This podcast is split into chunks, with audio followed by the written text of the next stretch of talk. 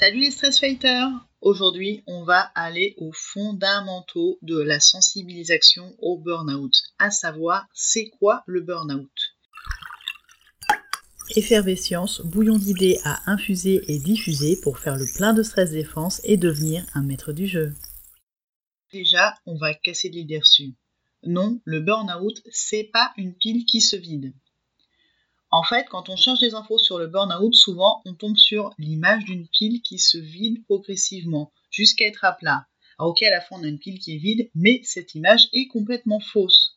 En fait, le burn-out, c'est une pile qui va s'oxyder progressivement de l'intérieur, brûler de l'intérieur. Mais de l'extérieur, la pile, elle aura l'air pleine.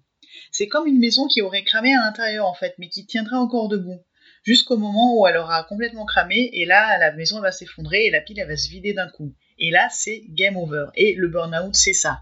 Quand ta batterie est HS, il n'y a plus rien. Ton corps ne va plus répondre, ton cerveau ne va plus répondre, tu es en mode zombie, ce que j'appelle les working dead. Et toi, tu n'as rien vu de venir, parce que de l'extérieur, ça se voit pas que la pile est en train de s'oxyder.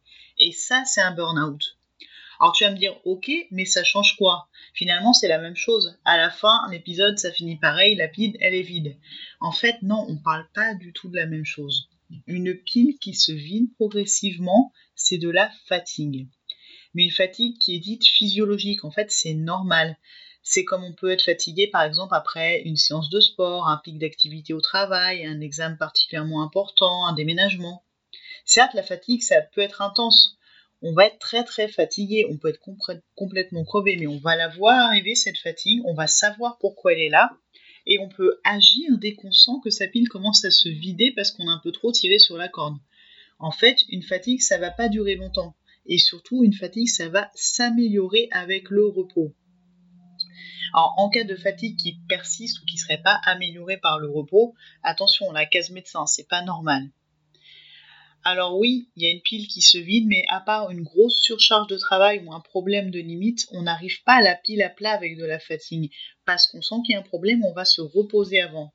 Et justement, le problème de cette surcharge de travail ou de la difficulté à poser ses limites et à savoir se reposer à temps et à dire non font partie des facteurs de risque de burn-out. Et là, on va changer de catégorie. Et justement, cette autre catégorie, c'est la catégorie du burn-out. Le burn-out, c'est la pile qui s'oxyde. D'ailleurs, le burn-out, on ne parle pas de fatigue, on parle d'épuisement, et c'est un épuisement qui est à la fois physique et psychologique. Le burn-out, ça résulte d'un stress qui est prolongé, donc on va parler de stress chronique, c'est-à-dire qu'il va mettre du temps à s'installer, et on peut tenir finalement assez longtemps, même très longtemps, dans un état de stress chronique en étant complètement cramé de l'intérieur, et pourtant, on va tenir bon. On va tenir bon jusqu'au burn-out. Mais il y a des personnes qui tiennent tellement longtemps qu'ils vont tenir toute leur carrière en état de stress avancé et quand elles vont être en retraite, qu'elles vont partir en retraite, là, elles vont complètement craquer. Avec le changement de rythme, elles vont commencer à somatiser. Il y a des gens qui tombent malades dès la retraite. Et ça, c'est un signe de stress qui a été cumulé beaucoup trop longtemps. D'ailleurs, typiquement, si tu as tendance à être malade plutôt les week-ends ou au début des vacances, ça peut traduire un stress avancé. Et d'ailleurs, si ça te parle, c'est l'occasion de faire ton test du stressomètre qui est à la fin du module gratuit de ma formation. Je vais te remettre le lien. Une autre caractéristique du burn-out, c'est qu'il va être accompagné d'insomnie et de déni. Contrairement à la fatigue, on ne peut pas se reposer et comme on ne comprend pas ce qui se passe, on va pas forcément écouter les signes de notre corps et on va continuer à foncer. À foncer dans le mur, évidemment. Et c'est ça la vraie différence entre la fatigue et le burn-out, entre la pile qui se vide et la pile qui s'oxyde. Ça prévient pas et c'est pas forcément évident à détecter. Souvent, les victimes d'un burn-out, elles comprennent même pas ce qui leur arrive, pas avant l'étape finale, celle où la pile va se vider d'un coup, et là, la partie, elle est finie. Et bon courage pour recharger, ça se fait bien sûr, mais quand on est arrivé jusqu'à la pile à place, c'est beaucoup plus long, beaucoup plus laborieux et beaucoup plus douloureux, parce que le corps va vraiment somatiser beaucoup quand on passe du côté du burn-out. On est à plat, on peut plus bouger, on est complètement cassé. Burn-out, les règles du jeu. Si on avait un burnomètre pour mesurer l'état de burn-outitude, entre guillemets, déjà ce serait bien pratique, mais concrètement il aurait de l'oxydation au burn-out sans préavis. Enfin, sans préavis, pas vraiment. Il y a quelques indices qui permettent de détecter l'état d'oxydation intérieure. En fait, il y en a même trois. Une trilogie, un trio à surveiller. Pour surveiller ton niveau d'épuisement, il y a trois signes qui sont faits trois personnages que tu connais bien si tu regardes la série Game of Thrones. Mais les signes vont te parler aussi si tu ne regardes pas la série, rassure-toi. Le premier signe, c'est l'épuisement physique et psychologique. On se sent complètement épuisé, c'est pas réparé par le repos, c'est une fatigue qui dure, on se réveille le matin fatigué. Pensez par exemple à Théon. C'est la fatigue physique, la souffrance, l'impression d'être maltraité, torturé, écartelé. Ici, lui, littéralement, mais au travail, dans sa situation, dans sa vie en général. C'est vraiment une fatigue qui est chronique, permanente, dont on n'arrive pas à se défaire. Le deuxième signe, c'est la perte du sentiment d'accomplissement. C'est un peu Sam. Il sait pas trop ce qu'il fait là, il se sent pas à sa place. Et quoi qu'il fasse, finalement, ils sont plutôt mal. Et ça, c'est quelque chose qu'on va ressentir quand on commence à accumuler trop de stress. On va avoir l'impression de plus arriver à faire les choses. On va douter de ses capacités. On va commencer à faire des erreurs d'étourderie. Parce que oui, le stress chronique va attaquer les capacités cérébrales, notamment sur la mémorisation, la prise de décision, et on n'est plus capable de travailler comme avant. Et c'est pas grave, c'est juste un indicateur important qu'il est temps de ralentir.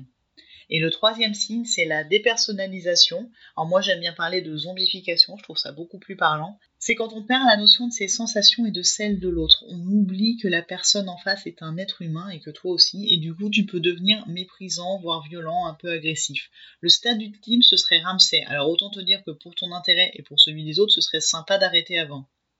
Alors si tu te reconnais dans un ou plusieurs de ces signes, déjà, bah, tu demandes de l'aide. La première étape de la lutte contre le burn-out, c'est de reconnaître le burn-out. Et la deuxième étape, c'est de demander de l'aide et de s'arrêter. Parce qu'il y a bien un truc à retenir du burn-out, c'est que you know nothing. Tu comprends pas quand ça t'arrive. Et surtout, c'est comme dans Game of Thrones, tu sais jamais qui va être le prochain à tomber. Alors, on évite de se transformer en marcheur blanc. Si tu te retrouves dans les trois profils, épuisement, manque d'accomplissement, méchant zombie, tu consultes. C'est le meilleur prologue possible pour aller mieux. Ça commence par là, la stress défense. En fait, la meilleure arme contre le burn-out, elle se résume en un mot. Stop. Un peu léger Ok, je double. Si je devais donner un conseil en deux mots cette fois, ce serait lâcher prise. Lâcher prise ou Game of Thrones. Throne avec le jeu de mots où ce serait du lâcher prise. Throne comme lâcher. Oui, ça parle mieux quand c'est écrit. Je suis quelqu'un qui fait des jeux de mots qui sont plus faciles à saisir à l'écrit qu'en podcast, bizarrement. Sinon, j'aurais pu faire Let It Go, mais bon, j'ai pas envie de te mettre la chanson de la Reine des Neiges dans la tête. Ah, j'en ai parlé, je crois que c'est fait. Désolé.